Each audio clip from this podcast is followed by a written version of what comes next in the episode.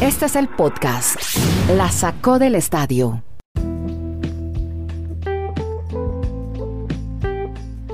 Llegamos al episodio 230 de este podcast, La sacó del estadio. Estamos en todas las aplicaciones, Spotify, Spreaker, Apple Podcast, Google Podcast y también nos retransmite radio online, Mundo Net Radio para el área triestatal, New Jersey, Nueva York y Connecticut. Salud también a Dani Marulanda que está en el Retiro de Antioquia. Vamos a estar hablando del equipo Morelia que cambia de ciudad en el fútbol mexicano de la Liga MX. También tendremos, hombre, ¿qué pasó con Zlatan Ibrahimovic? vamos a dar el número de asistentes o las personas que vieron el juego de match, el de las cuatro leyendas deportivas jugando golf, las mascarillas del Barcelona, qué pasa en el fútbol de Colombia entre el Ministerio de Deportes y la Federación, pero hay una historia bellísima. Hola Dani, los saludo en el retiro, ¿cómo anda todo por allá? ¿Cómo está antes de oír a Kenny contando una historia muy, muy linda sobre un eh, campeón de trineo noruego? ¿Cómo está usted, Dani? Pues muy bien, Andrés, saludos para usted, para Kenneth y aquí, siempre dispuesto para disfrutar de otro podcast con ustedes. Perfecto, y vamos a disfrutarlo justamente, eso es lo que hacemos, disfrutar este Geopodcast de por streaming. ¿Cómo es el campeón de noruego que se quedó con sus perros en Anchorage y no pudo viajar a su país? ¿Cómo es esa historia que es muy linda, bellísima historia que cuenta ya Kenneth Garay para abrir este podcast? ¿Cómo le parece, don Andrés, que el hombre se llama Thomas Berner? Mm. Eh, ganó el Iritarot, que es una carrera de mil millas, de perros jalando los trineos. Usted sabe que en, Alaska y en sitios donde hace mucho frío, eso es muy popular. Nunca la había ganado, fue el logro de su vida eh, y lamentablemente se quedó en Anchorage, se quedó en, Alaska mejor, está quedándose con amigos cerca de Fairbanks. Eh, después de lo que fue la pandemia, o sea, cuando la pandemia y cuando se cerró todo por la pandemia, cuando la pandemia dictaminó prácticamente que se paraba todo, él la había ganado, pero no pudo regresar con sus 16 perros. ¿eh? Así pues que estará viajando en los próximos días. Su esposa estaba con él, pero cuando se dio la orden, cuando, cuando se rumoraba que, que la pandemia venía y que se iba a dar una orden de, no volar, cuando ya se anticipó que venía la orden de cerrar las fronteras y los vuelos y demás, alcanzó a salir del país la esposa. O sea, no lo ah. pudo ver ganar la carrera. Ay, no me diga. Que es su compañera de siempre. Eh, ahora, no es que se vaya en vuelo humanitario, no. Ya. Es que lo van a dejar a él y a los perros sí. subirse en un avión de carga sí.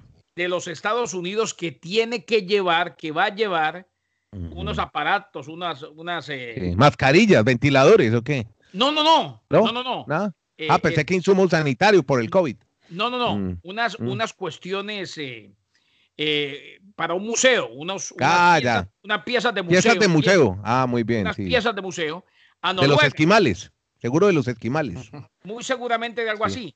O sea, ese avión que va para Noruega, eh, a mediados de junio lo va a llevar de regreso a su país. Reiteramos, la victoria de su vida ganó el Iritarot, la carrera de mil millas de trineo, y con sus mm. perros se tuvo que quedar en territorio de Alaska, ha estado viviendo con amigos y su esposa se alcanzó a ir antes de que se cerraran las fronteras. Historia de alguien que obtuvo el título más importante de su carrera, pero lamentablemente se tuvo que quedar y aún no lo ha celebrado con los suyos en Noruega. Bueno, un noruego tan famoso como Magnus Carlsen, el campeón de ajedrez. ¿Tenemos el nombre del, campeón? Eh, Thomas Werner. Se lo Warner. A ver, Thomas W-A-E-R-N-E-R. Lo digo porque nunca, nunca. Como Warner Bros. Lo digo porque nunca escuché un Warner escrito así. Claro, se debería llamar si fuera noruego Warnerson, pero es Warner. Eh, Thomas Warner, exactamente. no, pero el Warner que yo conozco era W, W E R N R, no, este es W A E R N R. E R, ah, ya te entiendo, sí, la A y la E juntas, sí. Bueno, hay que buscarlo, hay que googlearlo, interesante historia, qué linda historia. Hay una, hay una nota que le da, cuelgan ahí con el artículo, a la cadena de medios públicos de Alaska, o sea, tanto a radio como televisión en Alaska. Es una nota de unos cinco minutos y vale la pena escucharlo. Eh, pueden ir a Alaska Public Media. La, como la NPR de Estados Unidos o la RTBC de Colombia. ¿Qué acuérdese que esa National Public Radio tiene prácticamente eh, afiliadas, si se quiere, en todas las ciudades. existe Minnesota Public Tremenda radio. quiero contarte. Tremenda radio. Sí, claro. es más, ahí, ahí se hizo el primer programa de radio en los Estados Unidos que todavía se hace. Se llama All Things Considered. Ah, qué bien, qué buen dato ese. Sí, como la radio pública Colombia o la TVN aquí en Chile, que también aquí no hay radio pública, pero sí televisión pública, y le meten billete y está en quiebra. Hombre, ayer se conmocionó el mundo del fútbol marulo. Zlatan Ibrahimovic llegó, usted sabe que él llegó y empezó a entrenar con el Milan y de pronto tiene lesión en el tendón de Aquiles. Le hicieron exámenes, tal, y no, dijeron que no, que está bien, que solo una, una lesión en el músculo, en el sóleo derecho. Uy, cuando digo ese sóleo me acuerdo de James Rodríguez, se le vi lesionando. Eso dicen que es por los botines actuales, ¿no? Que no son muy, muy duros y los pisan mucho ahí y se van lesionando los futbolistas. El tipo salió, le dijeron, bueno, Slatan, te vemos en 10 días, te vamos a hacer otro escáner. Y se fue y cogió una moto de alta cilindrada y se fue para la casa. O sea, poca lesión de Ibrahimovic. Pero usted tiene una, una historia buenísima sobre el fútbol mexicano, sobre un equipo que cambia de domicilio, que ya está con el camión de trasteo, va, empaca y se va de ciudad. ¿Cuál es ese equipo que además es muy famoso y tiene mucha historia alrededor de este, de este cuadro de la Liga MX, Marulo? Así es, Andrés, un equipo con décadas de historia en el fútbol mexicano como Morelia en Michoacán, que ahora han decidido trasladarlo, mudarlo de ciudad y se va a jugar a Mazatlán, al estado de Sinaloa. En un principio, Kenneth Andrés va a arrancar con el nombre de Mazatlán Fútbol Club. Simplemente falta pues los avales y las firmas finales, pero ya está todo listo para la mudanza. Y muchos se, asombrarán en el mundo y dirán, pero ¿cómo un equipo con tantos años, que fue campeón de, primera división, que tuvo temas de problemas del ascenso, en el descenso, tan fácilmente se va. Morelia, los dueños siempre habían querido que le inyectaran más en la parte económica y los mexicanos si hay algo que tienen claro es que el fútbol es simplemente un negocio. Podemos recordar las historias del Necaxa, tantos años en, el DF y se fue para Aguascalientes, Atlante también tanto tiempo en la capital mexicana y ahora está en Cancún. Y ese es el, ese es el sistema del fútbol mexicano actualmente. Y en Mazatlán se dieron cuenta que tenían un gran estadio moderno, pero que no tenían equipo tratan de hacer uno desde la segunda división, como ya la segunda división no va a tener ascensos, pues lo más normal es adquirir una franquicia que ya está establecida y entonces los amigos de Morelia se van para Mazatlán en Sinaloa. y yo le encadeno la información con una cosa, Andrés, a propósito de lo que dice Dani para que no se nos quede. La FIFA prácticamente le está haciendo una sugerencia mm, rayita orden, porque la FIFA no da órdenes sino sugerencias, una cosa de locos, eh, a los mexicanos de que vuelva el ascenso. Y volvería la liga de ascenso pese a que la terminaron hace un mes, volvería para el 2022. Eh, en el caso de Morelia, eh, protestas en los últimos días en las calles de Morelia, Michoacán, porque definitivamente se están llevando todo un sentimiento. En este equipo, el equipo Purépecha, como le dicen en territorio mexicano, que también se llamó alguna vez eh, Los Ates y después pasó a ser Monarcas Morelia, en este equipo jugaron el Búcaro del Gol, un hombre que hizo muchos goles en México y es muy respetado y querido, Luis Gabriel Rey. Pero también jugó Iván René Valenciano. Ah, el bombardero. Sí, señor. Que, mm. después estuvo en Veracruz, pero nunca llegó a convencer del todo a Tomás Boy. Hablé con Tomás Boy ahora en Rusia y me decía, el problema de Iván René es que, es que nunca el sobrepeso. el peso. Claro, pero siempre. Nadie le pegaba como él. ¿Y sabe quién tuvo un mal paso por Morelia, nunca se llegó a consolidar, tampoco le dieron mucha oportunidad. Mao Molina. Ah, Mauricio Molina, que fue rescaló en el fútbol de Corea del Sur. En la época en que estaba como técnico Rubén Omar Romano. Ahora, en Mazatlán, e, en, esa parte de México, lo más popular es el béisbol. Inclusive ahí está supuesta a llevarse a cabo la próxima serie del Caribe. Sin embargo, hay muchísima plata en toda Sinaloa. Oiga, dicen los morelienses, pero ¿qué dicen los michoacanos? Porque se les llevan el equipo y ¿qué? ¿Se quedaron así? No, no, no. protestas salieron a la calle. En fin, hay grandes referentes de este equipo. Es que eh, este equipo tuvo, este equipo, y fue colega nuestro y muy amigo, eh, el tato José Antonio Noriega, este equipo estuvo y tuvo una buena presentación en Copa Libertadores eh, mm. alguna vez. Ahí jugaba Tato Noriega, ahí jugaba un brasileño Fernández, ahí jugó un ecuatoriano argentino llamado Graciani. Yo no sé si ustedes lo recuerdan. Sí, sí, sí. Hombre que estuvo en selección nacional del Ecuador. O sea, es un equipo histórico que inclusive llega a salir campeón con Luis Fernando Tena, el mismo técnico que terminó llevando a México al logro más importante de su historia, a los Juegos Olímpicos, al título olímpico en los Juegos Olímpicos de Londres. O sea, es un equipo histórico al que de un plumazo y por el tema del negocio por el bill metal, como diría Villegas. Pero, ¿qué es que es así de claro, por más sentimiento, más protesta de los hinchas, los dueños solo piensan en el negocio y en la parte económica. y el referente más grande que ha tenido es un amigo ya muy ídolo de don Andrés Nieto. El, chileno, el chileno Marco Antonio Figueroa es el goleador histórico del, del Morelia. Incluso a él lo entrevistaron en estos días y él era de los que estaba tomando la bandera como una Dalit de que no podían hacer eso con la afición del Morelia, pero realmente, como está el panorama, ya no, no hay nada que hacer para ellos. Eh, Nieto. Bueno, muchachos, sí, señor. Antes de que siga, porque no quiero dejar el, dato. Seguimos el fútbol, no, seguimos el fútbol, tranquilo. No, no, no, no, pero el dato en punta ah. de, lo que le decía con la primera historia. Ah, este programa del que le hablo, simplemente para una pildorita para la memoria, como decía Alberto Piedradita, que en paz descanse. All Things Considered fue el primer programa de noticias en la radio de los Estados Unidos y se mantiene. ¿Sabe cuándo hizo su primera transmisión? Ah, ¿Cuándo? El 3 de mayo de 1971. Ah, pensé que era Primer programa de noticias desde ahí. Ah, noticias, ok. Primer programa de noticias en National Public Radio, All Things Considered. Buen dato. Vea, como historia nos cuenta ahora, que es un gran storyteller aquí Marulanda, sobre el Rayo Vallecano la historia del, del papá del presidente del Rayo. ¿Qué fue lo que le pasó? Algo relacionado con el COVID. Hablamos del Rayo Vallecano, de historias complejas de este equipo. El entrenador actualmente es Paco Gemes, Kenneth, que estuvo en el Cruz Azul, incluso tuvo altercados ahora con los managers. El ambiente ha sido muy complejo y una de las razones fundamentales es que resulta que al presidente, que se llama Raúl Martín Presa, se le murió el papá en medio de esa pandemia por coronavirus. Y el papá había sido el que le había hecho el préstamo para que él adquiriera nuevamente el mando del Rayo Vallecano, o sea, una familia que toda su vida ha sido entregada a este club. Y dicen desde España que ha entrado en un cuadro depresivo tan grande ese señor que no ha dejado realmente administrar o manejar lo que tiene que ver con Rayo Vallecano para el regreso en segunda división. Perdió el simplemente la, la, situación que se está viviendo allí en Vallecas. Bueno, vea, Vallecas, que es un barrio cercano a Madrid, ¿no? Es un, es casi un equipo madrileño. ¿Sabe, quién jugó? Hoy, hoy estoy como con la memoria a toda. ¿Sabe quién jugó, quién jugó en el Rayo Vallecano? ¿Quién? Ustedes lo recuerdan. Arquero estadounidense, Casey Keller. Ah, sí, señor. Claro, claro. Como comió, mucha, comió mucho brócoli hoy, lo felicito. El brócoli le recupera la memoria, Garay. Vea, antes de volver al fútbol, porque Garay nos va a contar cómo van sus ligas de Europa, a ver si se reactivan algún día. Podcast La Sacó del Estadio. En Twitter, arroba La Sacó Podcast.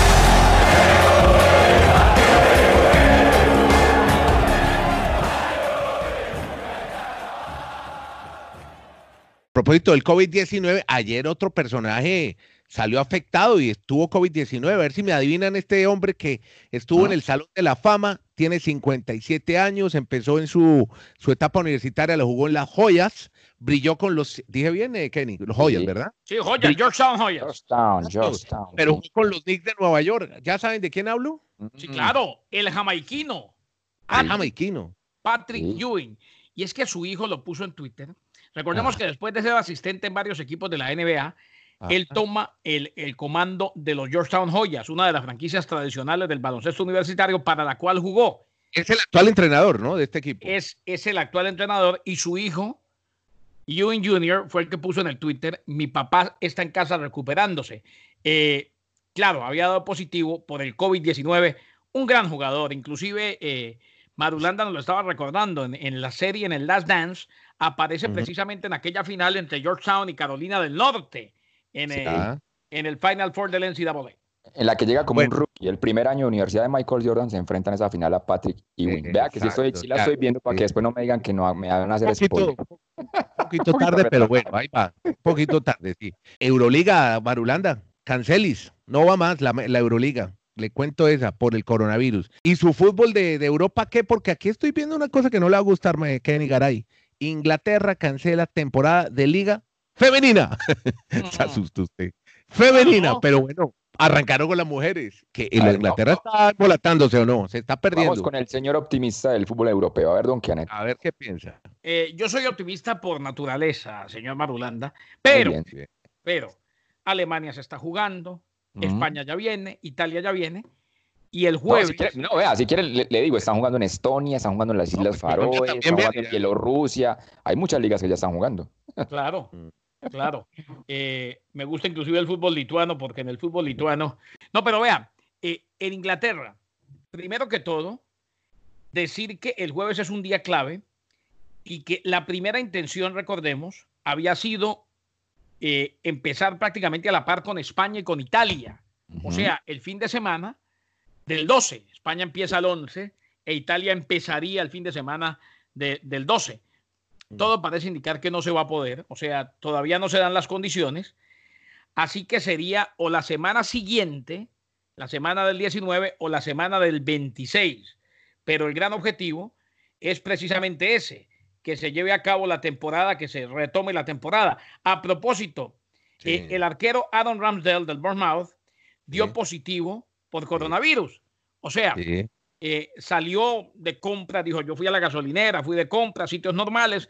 Es lo que yo le digo, lo de la piscina del Sevilla, es que se van, como decía Álvaro Martín, este, salen a comprar unos doritos y ahí se contagian. No, no, pero es que en, ah, este caso, eh, lo de los doritos y la piscina, en este caso el hombre salió, es que, ojo, no nos podemos alarmar porque den positivo. Lo que sí me queda claro y me llena de alegría es que la Bundesliga, es que la UFC, es que los que están jugando han implementado, al menos hasta ahora, un sistema serio de pruebas y de testing a los jugadores, de tal manera que aíslan, a este muchacho no lo aislaron 14 días. Ese es el otro cuento. Las nuevas cuarentenas son de 7 días para los que den positivo y vuelven cuando den negativo dos veces.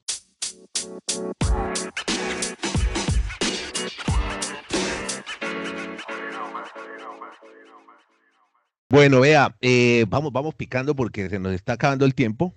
Picando y se extiende, como dice Garay. Eh, no, sí, no, pero, no, pero antes le iba a contar. Eh, ¿Cuánto fue, cuánta la gente que vio la, el documental de Jordan Garay? Usted me dijo 5 millones de personas. Pero me dio 5 millones por capítulo. En el mundo fueron más de 20, ¿no? 20 millones de ¿Ah, personas. ¿Sabe? En el mundo, mundo, mundo, global, global, mundo, por Netflix. Sí, en el planeta Tierra, pues. Sí, exacto. ¿Sabe cuánta gente vio el jueguito de golf del que hablamos ayer en el podcast de ayer, que lo tenemos reseñado? El match, el match. Match for Charity. 5.8 millones de espectadores en las cuatro cadenas. La última marca era 4 millones de espectadores, Masters 2010, ESPN, que desparche en el que andamos todos. ¿Qué me va a contar, hombre, Dani? No, cuando usted se refería al término pique y se extiende, pues hablemos del béisbol, porque va a regresar ya oficialmente el 19 de junio la liga japonesa con las mismas recomendaciones y precauciones de la liga de Corea. Y ahí la pregunta es para Kenneth. ¿Y la MLB en Estados Unidos qué? ¿Qué? Esa es la pregunta. Le cuento que eso no está claro y es por el billete. Como le dije el otro ah, día, eh, Andrés nos contaba, mm. nos hablaba de la, de la contrapropuesta que hizo el sindicato en la cual habla de que ellos no están de acuerdo con X, con Y, que con eh, bañarse, con no bañarse, que, los uniformes, que, las uñas, que todo eso. Eso, que llegar uniformados, que las pinzas, que el champú. Bueno, todo eso se puede solucionar. El problema va a mm. ser el billete. Y ojo, uno le pide a los peloteros, reitero, no me gusta meterme en el bolsillo de nadie, le pide a los peloteros que por esta ocasión traten de ceder, si no van a acabar en la picota pública, porque todos han cedido. Bueno, vean muchachos, les voy a recomendar Amazon Prime a partir del 5 de junio, a propósito de los directivos y de esa circo que armaron, esa comedia negra, porque así va a ser el tono de esta serie de ocho capítulos, se llama El Presidente, va a contar todas las historias de aventuras de Sergio Jadue, que fue el presidente de la Asociación Nacional de Fútbol Profesional, que se hizo y deshizo en Chile con, eh, con todo el escándalo FIFA Gate, lo que pasó con los dirigentes de la Conmebol, casi todos en prisión. Ah, ese es Hadwe, el que con la plata se fue. Esa, muy bien, lo felicito. Y va a ver a todos los dirigentes del fútbol suramericano, cómo se robaron una cantidad de plata del fútbol. En fin, eso lo van a ver Amazon Prime, 5 de junio. Es una serie que se va a ver en Latam. Para que estén pendientes, actúa Parra, ¿no? Un actor colombiano, el que había hecho Escobar y el que hizo de Chávez, ¿no? Un gran actor colombiano, Marulanda. ¿Lo tiene? ¿Lo tiene reseñado? Claro, vemos muchas series de él y también acá incluso empezó en novelas. Para que vean el parecido físico de los dos, de Jadue y de Bedoya, los invito a que vean la cuenta de Twitter La Sacó Podcast, que es donde usted puede consultarnos, preguntarnos, levantarnos a sombreras o lo que usted quiera eh, hágalo a través de arroba la sacó podcast, nuestro contacto con la gente que escucha este podcast que presentan Dani Marulanda, Kenneth Garay, quien les habla Andrés Nieto Molina. Hacemos este podcast desde tres lugares del mundo diferentes en toda América, Chile, Colombia y Estados Unidos. Muchas gracias a todos por oír.